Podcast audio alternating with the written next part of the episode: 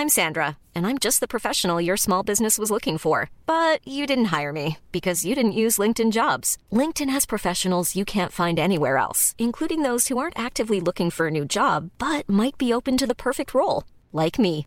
In a given month, over 70% of LinkedIn users don't visit other leading job sites. So if you're not looking on LinkedIn, you'll miss out on great candidates like Sandra. Start hiring professionals like a professional. Post your free job on linkedin.com/people today.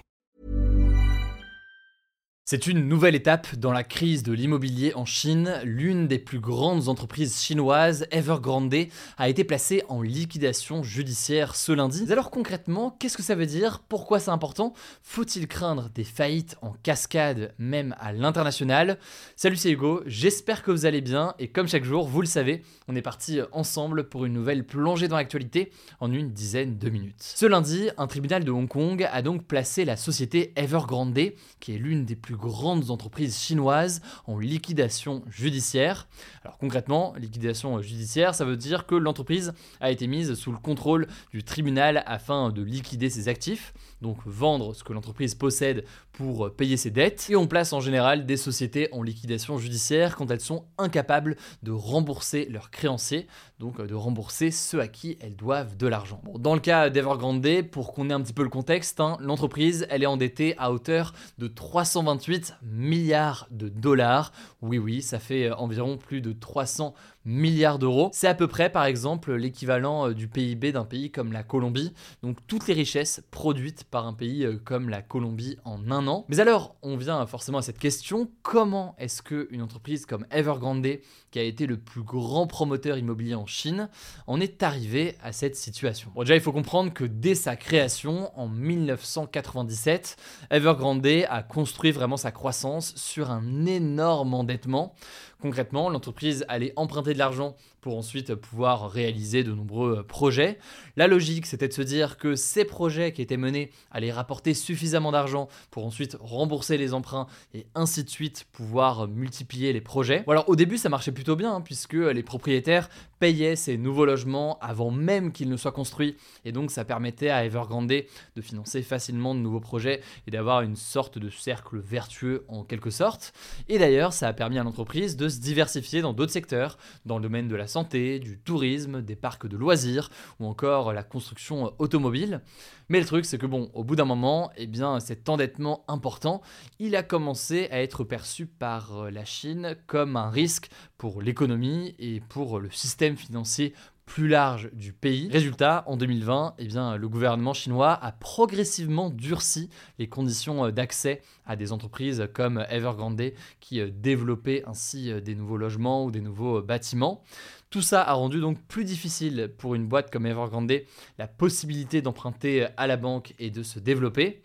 Et disons que, eh bien, à ce moment-là, la pandémie de Covid n'a rien arrangé. Je vous la fais courte, mais il y a des investissements à l'arrêt. Il y a aussi des choses qui ont été euh, engagées alors que finalement, ce n'était pas forcément le projet, l'achat ou l'investissement le plus rentable. Bref, c'est une sorte de machine et de bulle, selon beaucoup, qui s'est emballée jusqu'à ce que finalement on n'y croit plus trop. En 2021, et alors que des images de bâtiments à peine finis, à peine construits et déjà abandonnés par plusieurs boîtes de promotion immobilière étaient eh bien diffusée sur les réseaux sociaux, Evergrande s'est déclarée pour la première fois en cessation de paiement. Elle a donc déclaré ne plus parvenir à payer ses dettes à temps depuis deux ans.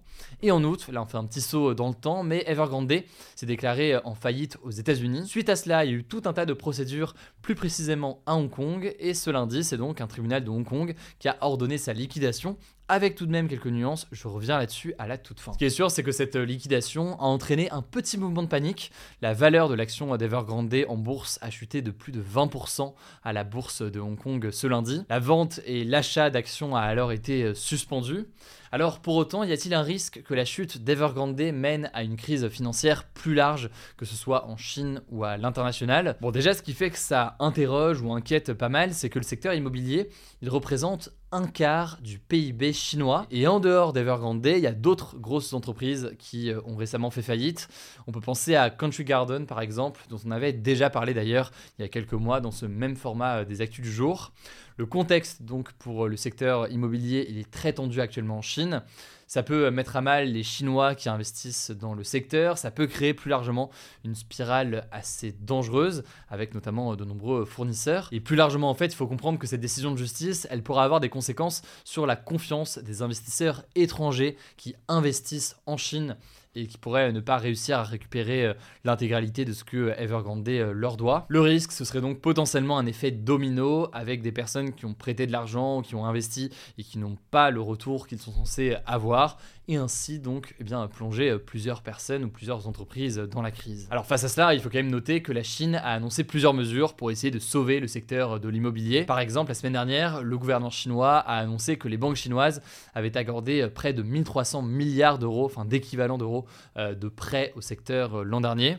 La Chine a aussi annoncé que de nouveaux prêts seraient accordés dans les prochains jours, sans donner pour autant plus de précision. Alors y a-t-il un risque de crise financière, de contagion, on va dire, à l'échelle internationale comme on a déjà eu par exemple euh, lors de la crise financière et économique de 2008 eh bien, selon euh, certains, le parallèle avec la crise de 2008 n'est pas forcément pertinent. En effet, il faut voir ici que les autorités ont a priori les moyens d'empêcher que la crise immobilière devienne une crise financière aussi importante. Par ailleurs, il faut comprendre que ces entreprises de promotion immobilière en Chine ne sont pas aussi interconnectées avec l'international, en tout cas pas autant que n'ont pu l'être d'autres entreprises dans le passé, et notamment dans la crise financière de 2008. Cela dit, il faut quand même noter quelque chose, Evergrande a annoncé pour le moment poursuivre ses activités, alors que la procédure pourrait prendre énormément de temps. Il faut noter qu'il y a des questions de filiales entre, eh bien, en l'occurrence, cette décision à Hong Kong et eh bien, la Chine continentale.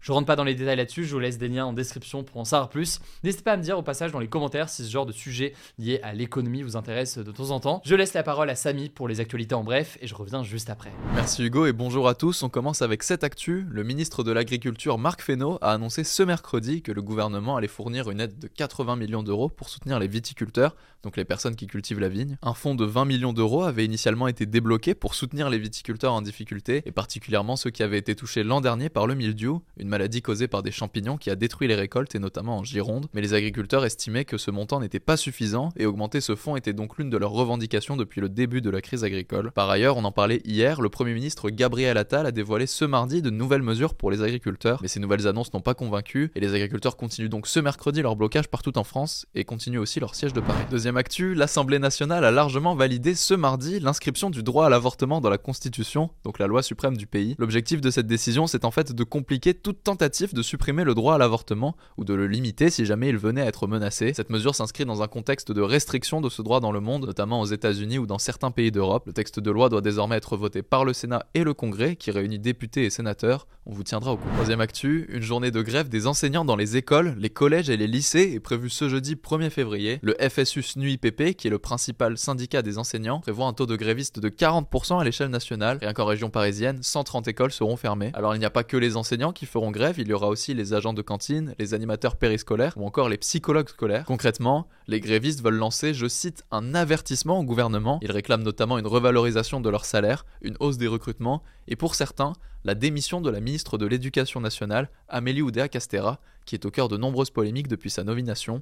On vous tiendra au courant. Quatrième actu, aux États-Unis, l'État du Texas est actuellement au cœur d'une bataille politique sur la question migratoire. En fait, le gouverneur du Texas, donc le chef de cet État qui est républicain dans le camp de Donald Trump, a pris depuis maintenant trois semaines le contrôle d'une partie de la frontière avec le Mexique pour y bloquer le passage des migrants. En fait, concrètement, il a installé de nombreuses barrières et barbelés au niveau de cette frontière. Le problème, c'est que les questions d'immigration et de sécurité des frontières aux États-Unis sont généralement gérées par le gouvernement fédéral donc le tout à l'échelle du pays, et non pas par les États individuellement comme le fait le Texas aujourd'hui. Donc face à ça, la Cour suprême des États-Unis, la plus haute juridiction du pays, a demandé au gouverneur du Texas de retirer les barbelés, ce qu'il refuse de faire. Plus récemment, les autorités locales du Texas ont même empêché la police des frontières de venir en aide à des migrants qui étaient en train de se noyer selon CNN. On vous tiendra au courant de l'évolution sur la situation. Cinquième actu, la pollution de l'air dans les écoles élémentaires est responsable de dizaines de milliers de cas d'asthme chaque année chez les enfants de 6 à 11 ans, selon un rapport de Santé publique France publié ce mardi. Concrètement, plus de 30 000 cas d'asthme, qui est une maladie respiratoire, pourraient être évités chaque année d'après le rapport. Ces cas seraient provoqués par le formaldéhyde, un polluant présent dans le mobilier et la moisissure de certaines salles de classe. Santé publique France recommande donc notamment, je cite, l'intégration de critères sanitaires et environnementaux dans le choix des matériaux utilisés dans les salles de classe et préconise aussi un meilleur entretien des systèmes de ventilation. Sixième actu, la défenseur des droits Claire Edon a annoncé ce lundi s'être auto-saisie de la question des étudiants et des sans-abri en prévision des Jeux Olympiques de Paris 2024. En fait, depuis quelques temps, certaines associations accusent notamment le gouvernement de mener un nettoyage social de la région parisienne en vidant les rues des sans-abri en prévision des JO,